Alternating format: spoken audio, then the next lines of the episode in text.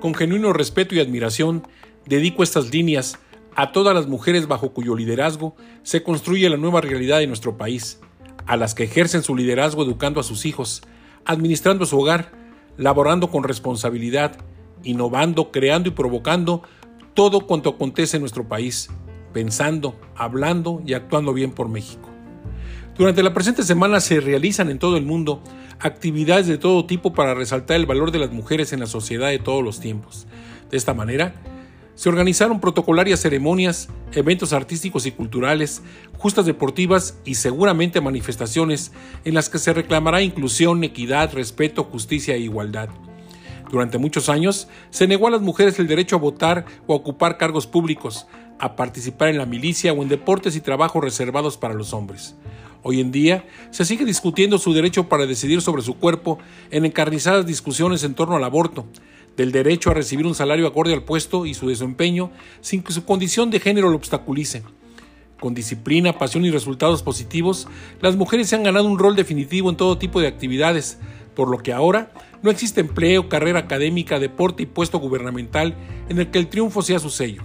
Por supuesto, derechos se acompañan de obligaciones que pueden no agradar, pero que se integran como nuevos paradigmas en las relaciones humanas contemporáneas. De esta manera, las mujeres salen todos los días de su hogar para desempeñar un empleo que les hace independientes y o contribuyentes en los compromisos económicos para mantener una familia. Esto último ha provocado cambios en la, distribución de su tiempo, en sus retos, sueños y metas, dejando cada vez más lejana su tradicional aspiración de casarse y tener hijos. Hoy, las mujeres expresan y viven su libertad sexual, rompiendo tabúes y construyendo paradigmas de convivencia aún en discusión por las mentes conservadoras y en franca construcción, por lo que persisten dudas, aparentes errores y dudosa aceptación por las mayorías. Vestimenta, lenguaje y aspecto físico ha cambiado, aparecen en marchas y mítines con violencia extrema que le alejan de su apreciada feminidad.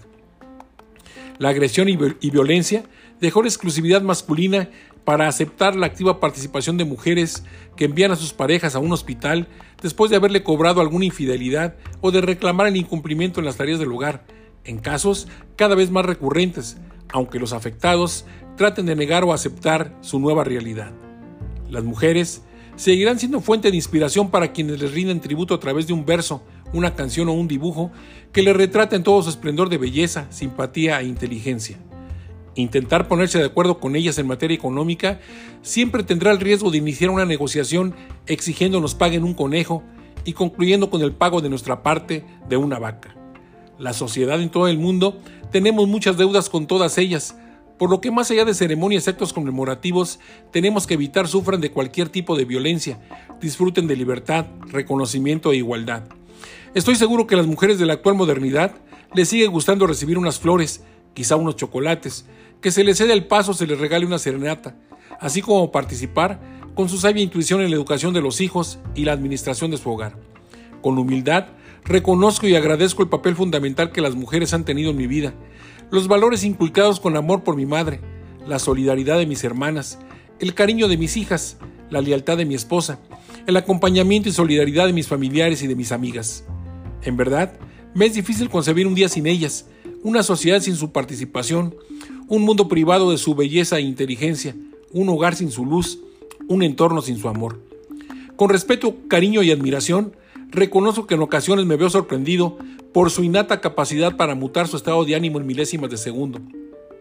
Por lo que prefiero aplicar el viejo consejo de mi padre.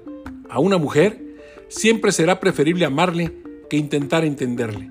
Soy Rogelio Díaz Ortiz. Hasta la próxima semana.